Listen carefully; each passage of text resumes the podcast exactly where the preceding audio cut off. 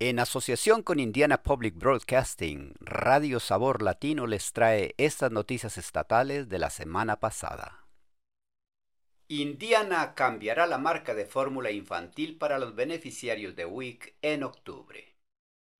La marca de fórmula infantil que pueden obtener los beneficiarios del programa WIC de Indiana está cambiando. La transición se llevará a cabo en octubre para las personas que están en el programa de nutrición Women, Infants and Children, mujeres, bebés y niños. Laura Chávez, la directora de Indiana Week, dice que el programa está cambiando su marca de fórmula infantil de Gerber a Enfamil. Chávez dice, este cambio se produce porque nuestras regulaciones federales requieren que todas las agencias estatales de WIC liciten competitivamente un contrato de reembolso de fórmula infantil aproximadamente cada cuatro años. Chávez añade que debido a que los beneficios de WIC se distribuyen de forma continua, la transición se producirá en momentos ligeramente diferentes para los beneficiarios en todo el mes de octubre.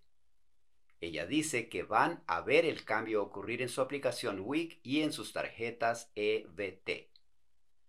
Chávez señala que el Estado está asegurando que los beneficiarios tengan acceso a la fórmula trabajando con tiendas de comestibles y farmacias para asegurar que los niveles de existencia de ambas marcas estén disponibles durante la transición.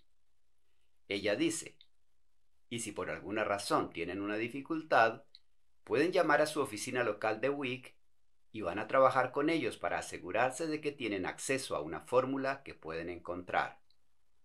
Los beneficiarios también pueden visitar wic.in.gov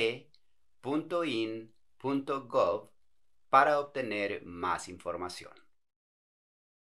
Un nuevo localizador de tratamiento de adicciones ya está disponible para los residentes de Indiana.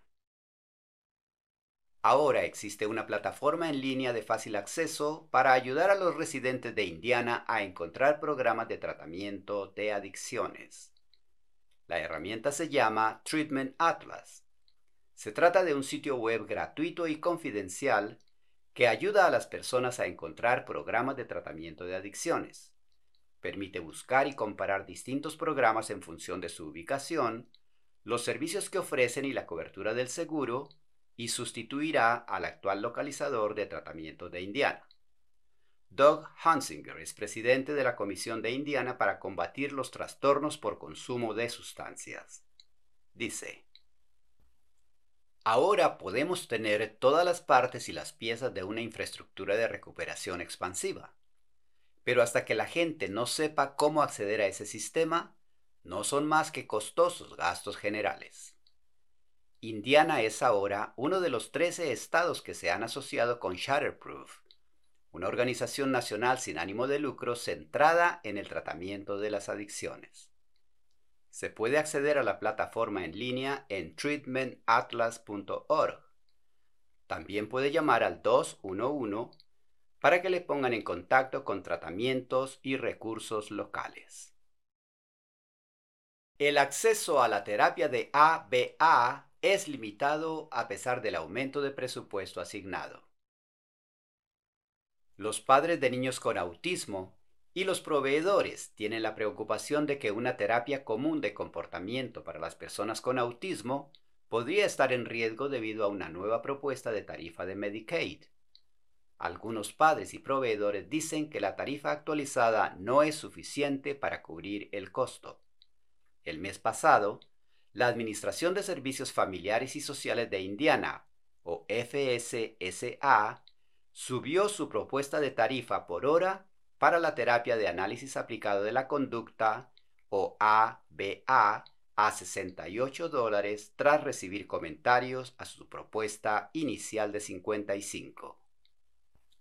Jason Shoa es el presidente de Indiana de Proveedores de Tratamiento Efectivo de Autismo o IMPIT dice que el Estado está pidiendo a los proveedores que acepten una tarifa que no es compatible con el costo de proporcionar terapia ABA. Shaw dice, cada vez que nos fijamos en la reducción de costos, una de las mayores preocupaciones que tengo como clínico es que ahora va a haber ciertos pacientes que ya no se les puede ayudar porque estos pacientes requieren más recursos. Shoah dice que esto podría llevar a la pérdida de proveedores y de acceso para los pacientes. FSSA dice que el objetivo es establecer tarifas transparentes que cubran el costo de prestación del servicio más unos gastos generales razonables. El costo promedio por hora de la terapia ABA es de 91 dólares, según la encuesta de proveedores de FSSA. Estas noticias fueron traídas a usted a través de una asociación de Indiana Public Broadcasting y Radio Sabor Latino, traducción proporcionada por El Puente. Volveremos la próxima semana con más noticias.